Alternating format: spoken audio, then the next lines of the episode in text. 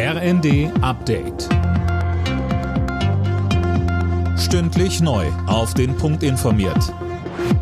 Ich bin Daniel Stuckenberg. Guten Morgen. Der ehemalige Sowjetstaatschef Michail Gorbatschow ist tot. Er starb im Alter von 91 Jahren. Sönke Röhling, Gorbatschow war ein weltweit hoch anerkannter Politiker und das merkt man auch an den Reaktionen, die sein Tod ausgelöst hat. Ja, Politiker aus aller Welt würdigen seinen Einsatz für Frieden in Europa und der Welt. UN-Generalsekretär Guterres nennt ihn zum Beispiel einen einzigartigen Staatsmann. Gorbatschow habe mehr als jeder andere dazu beigetragen, den Kalten Krieg friedlich zu beenden. US-Präsident Biden sprach von einem visionären Politiker, der die Welt sicherer gemacht habe. Und CDU-Chef Merz sagt, seine Partei trauere um einen Staatsmann, dem Deutschland vertrauen konnte und der uns vertraut hat.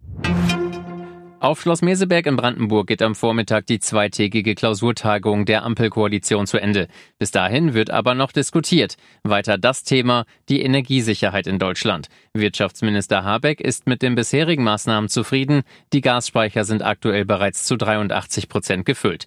Außerdem berät die Bundesregierung heute weiter über die nationale Sicherheitsstrategie. Die Gaslieferungen über die Pipeline Nord Stream 1 werden von heute an wieder gestoppt. Laut dem russischen Energiekonzern Gazprom für drei Tage.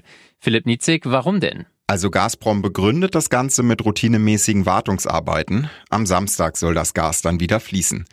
Der Konzern hatte die Gaslieferungen nach Deutschland bereits im Juli für zehn Tage unterbrochen und das auch auf Wartungsarbeiten geschoben.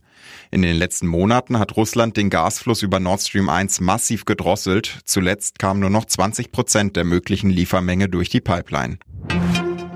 Ohne große Mühe ist RB Leipzig in die zweite Runde des DFB-Pokals eingezogen. Die Mannschaft von Trainer Tedesco besiegte Regionalligist Teutonia Ottensen am Abend mit 8 zu 0. Heute Abend spielt noch der FC Bayern bei Viktoria Köln. Alle Nachrichten auf rnd.de